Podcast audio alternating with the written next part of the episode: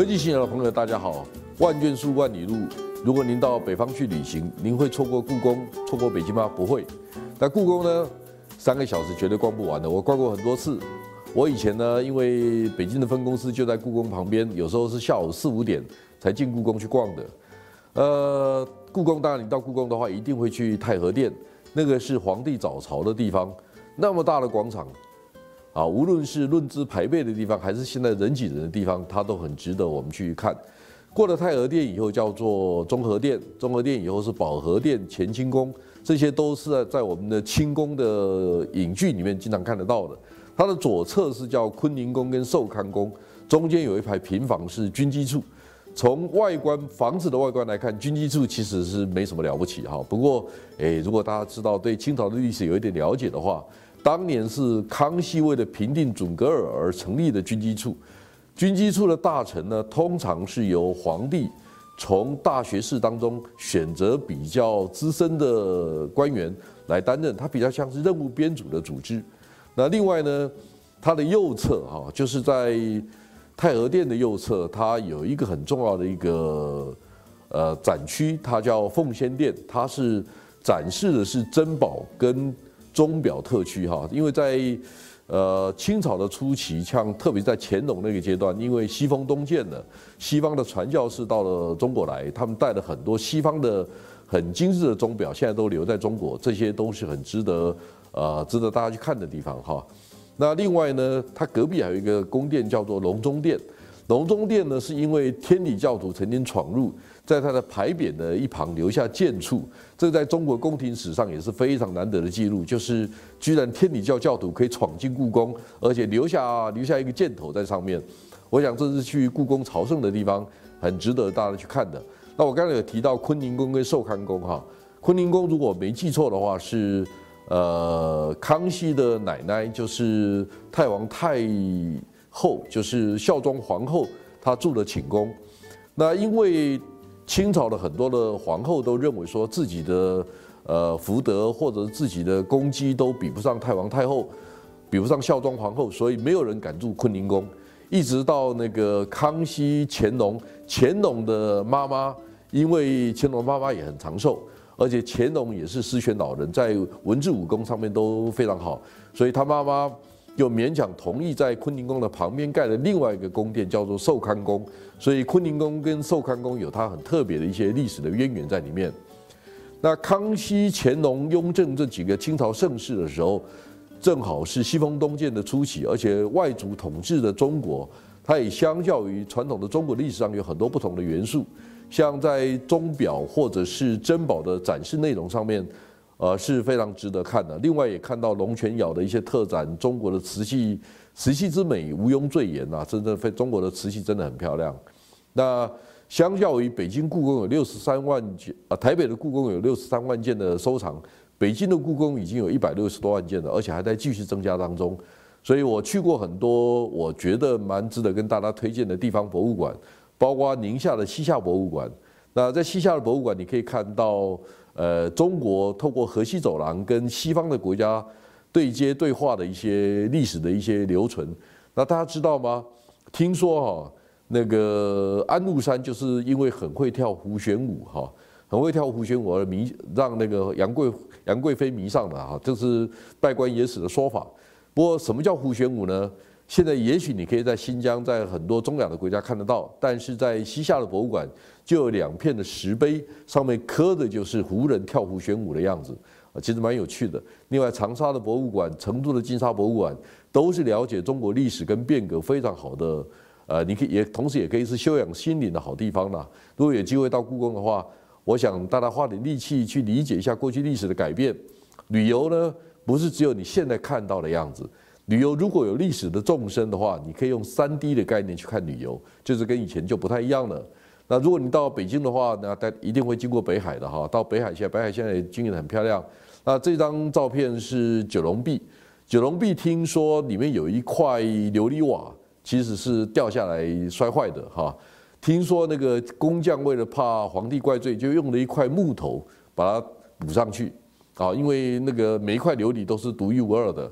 那那一块木头是补上去的，啊，今年累月之后，那块木头现在终于被发现，原来是那一块只只有那一块是假的，这是导游说的哈，其实也蛮有趣的。这是奉先店里面展展示了很多清朝初年的西西洋的钟表，都非常的精致，非常的漂亮。如果到故宫的话，千万不要错过这些地方。呃，北京郊区有几个地方我是大力推荐，当然你一定不会去错过长城。但走哪个长城最漂亮呢？其实我告诉各位，慕田峪长城最漂亮。而且慕田峪长城啊，你可以走两边，其实两边都相当的不错。那最险的长城叫司马台，慕田峪长城旁边还有一个水关长城，也很不错。如果有机会的话，一定要到这几个长城去走一走。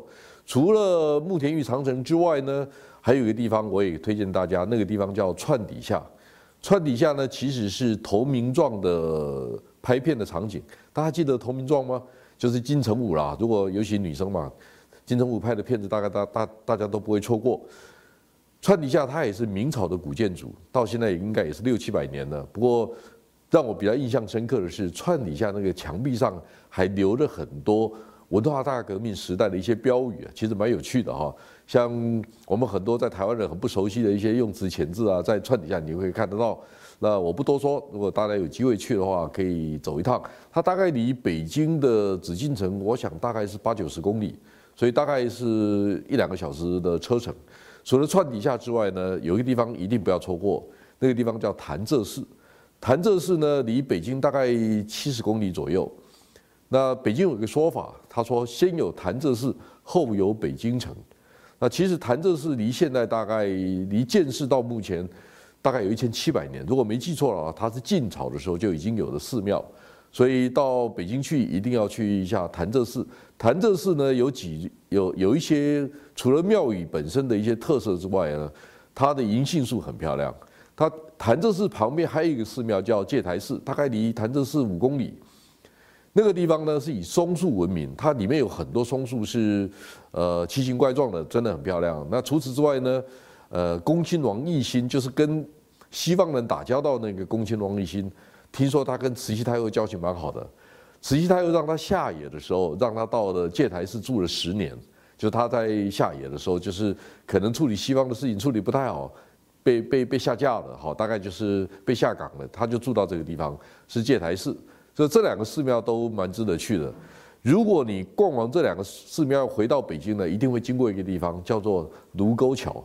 卢沟桥其实它不是近代史的卢沟桥，它在金朝跟北呃跟北宋对抗的时候，卢沟桥上面有一条河，那卢沟桥其实是跨在商前河上面的。当年呢，金朝跟宋朝对抗的时候就是隔河对峙，所以它是经过千年的峥嵘岁月，它不是只有中日大战的时候。卢沟桥的旁边，它就是宛平城的古城。大家知道吗？宛平城那个城门呢，其实离古离紫禁城其实不远。很多人以为哇，宛平城是不是在乡下？其实不是。它是北京的正中间、正中心，到卢沟到紫禁城其实只有五公里而已。但是呢，以前听说是北京内城的人，如果打官司的话，你除非是王公呃贵族王公，否则他是一般老百姓要打官司的话，要到宛平城打官司。它离北京城其实也不远，就在卢沟桥旁边而已。那在旅行的过程当中，当然有很多机会跟历史的转折点或者跟古人相遇了哈。我在这一趟走三千三百多公里路上的时候，我就看到了很多很有趣的一些故事，包括汉高祖被围在平城的白登山。我们知道，啊，但是这个。李广、卫青他们的历呃留下了很多征战的历史哈，在中国历史上也是很有名的。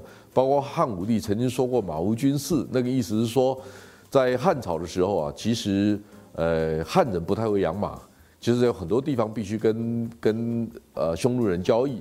另外呢，包括在雁门关，在北方的戏曲里面有很多杨家将的故事。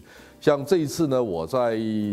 在五台山的时候，我就参观完寺庙，我就发现，哎，他们在演舞台戏，是山西的梆子戏。我就坐在那边看，看了大概二十分钟，其实很有趣。他谈的是杨家将跟寇准的故事，啊，所以其实呢，你知道吗？